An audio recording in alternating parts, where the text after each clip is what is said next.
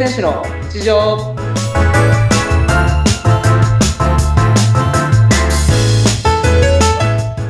皆さんお疲れ様です水泳選手の内藤亮太です本日もよろしくお願いします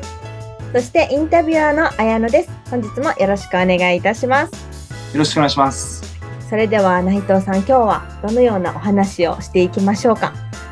はいえっと先週は、えー大会の結果報告だったんですけれど今週はえっと12え11月のえー29日からえー始まる、うんジャパンオープンという試合のえー抱負だったり意気込みというのを皆さんにお伝えしていきたいなというふうに思いますはい、お願いします。はい。えっと、まあ、2週連続でこういったちょっと硬いお話になっちゃうんですけれど、あの、まず、えー出場する種目はもういつも通り背泳ぎ、100メートルとうん200メートルの背泳ぎに、えー出場する予定です。うん、で、この試合なんですけれど、一応、あの、世界選手権っていう試合の選考会になっていまして、うん、で、その世界選手権がドーハで行われるんですね。はい。で、2月頃行われるんですけれど、ちょっとその、ま、ジャパンオープンの話とは、えー、違うんですけれど、えー3月に僕あの、まあ、一応大一番のそのパリオリンピック選考会といった試合があって、はい。で、僕の今のその、スケジュールというか、これ、はいこういう結果を出したら自分に自信が持てるだろうなっていうローテーションが、うん。まず、、えっ、と、今度あるジャパンオープンで、その世界選手権ドーハの、えー代表選手になってうん、で、2月の、えー世界選手権ドーハを日本代表として出場する。うん。で、そこで自信をつけて、もう1ヶ月後に本番のオリンピック選考会を迎えられたらなっていうふうに思ってて、あーもうしっかり段取りを組まれてますね。いや、まあ、その、こうなったらやっぱり自分、こうなったら一番自分に自信が持てるなっていうのを思いうん描描いているので、うん、うん、うん、うん。なので、そのジャパンオープン、えー今度開かれるジャパンオープンという試合は僕なりにやっぱり重要度が高い、えー試合なんですけれど、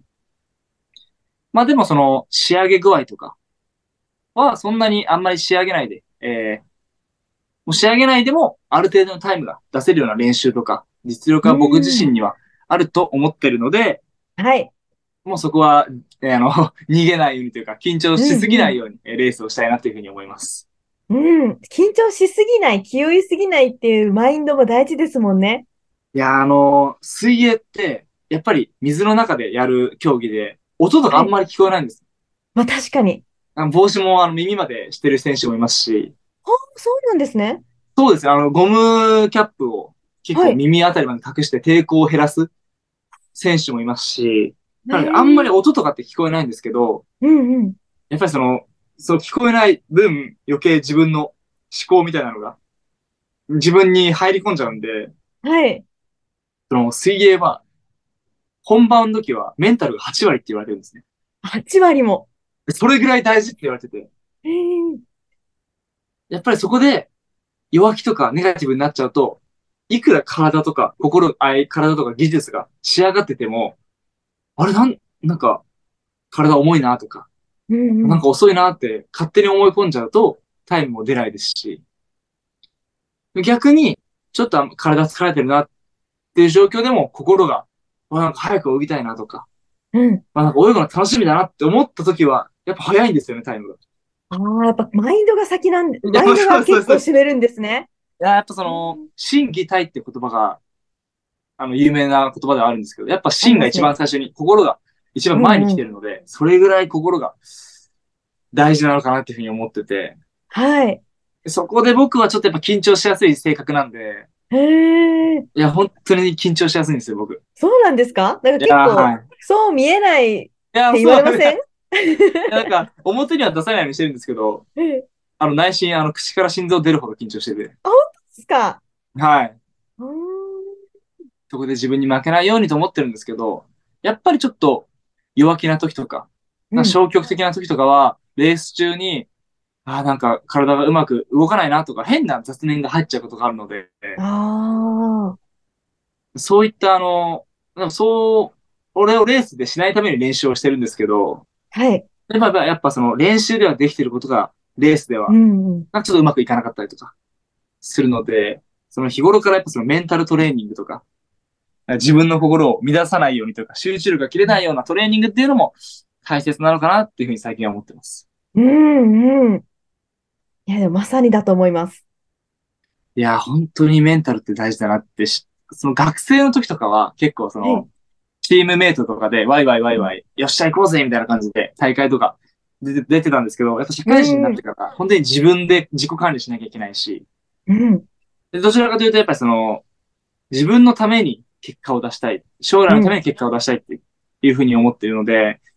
なんかその、しっかり自分のことは自分で管理して自分を知るっていうのがすごい、一番変化がありましたね。大学から社会人になって。うん自分を見つめることで、よりはい選手としてもはい。やっていこうっていう、この意識が変換したそううですね。どちらかというと、やっぱ社会人は自分で追い込まなかったら、全然早くなれないですし、はい。自分で、その、考えてやらなかったら、どんどんどんどん体力的にも、えー衰えていっちゃうので、うーん。そういった面でも、社会人の水泳ってすごい難しいなっていうふうに思ってて。やっぱ、でも社会人でスポーツされてる方って、本当に自分のまあメンタルと体と体力と向き合ってる方って多いですよね。そうですね。結構そこは、本当に細かく見てる、管理してる方もいらっしゃいますし、あまあ、意外とその、ズボラというか、あ。まあ、緩い感じの方もいるんですよ。でも、はい。やっぱその人の性格みたいなところもあって、実際そこは。やっぱりその、た大会前とかそういうのは静かなところにいたいとか、一人。で過ごしたい方もいれば、もう友達と遊びに行ってリフレッシュしたいっていう方もいるので、結構そこは、元々のその性格みたいなところが、えーその要素が強いのかなというふうに思ってて、うん。そういう面からもやっぱうん自分を知ることっていうのは大切なのかなっていうふうに思いますね。で、そうですよね。全然極端ですものね。はい、はい。え、内藤選手はちなみにどちらですか？いやー、僕難しいんですよ。なんか結構気分屋なんで、その時の気分なんですよ。はい。なんか本当に、今一人暮らししてるんですけど、はい。あのー一人の時間っていうのも好きですし、うん。でも友達とどっかに、まあ、買い物に行ったりとか、うんうん。なんかその、僕サウナとかすごい好きで、うん。前の配信とかで和子さん、あの前のインタビュアーの和子さんとサウナ好きっていう話をしたんですけど、友達とサウナ行くっていうのも好きですし、あ、整いますもんね。ああ、そうです、そうです、整っちゃうんです。整っちゃうの好きなんです。はい。なので結構、まあ気分屋なところがあるんで、その時の気分で行動しちゃうんですけど、うん。僕の人とかは。うんうんうんうん。まあでもちょっとその、運動、激しい運動をしたりとか、怪我しちゃうところもリスクもあるので、ちょっとそういうのは、えー避けながら、えー行動するようにはしてますね。まあ、確かに、ここでね、まあ、不意に足首をああ、もう終わりですね。とかも、うんうんうんうん。そこも気をつけながらリフレッシュする。いやー、そうですね。でも、その、ご飯とかも、あんまり僕は気,、まあ、気を使ってないというか、なんかその、変な食生活をしなければと思ってるの。なんかそのラーメン食べたりとか、ああ、もうしますし、全然。はいはい。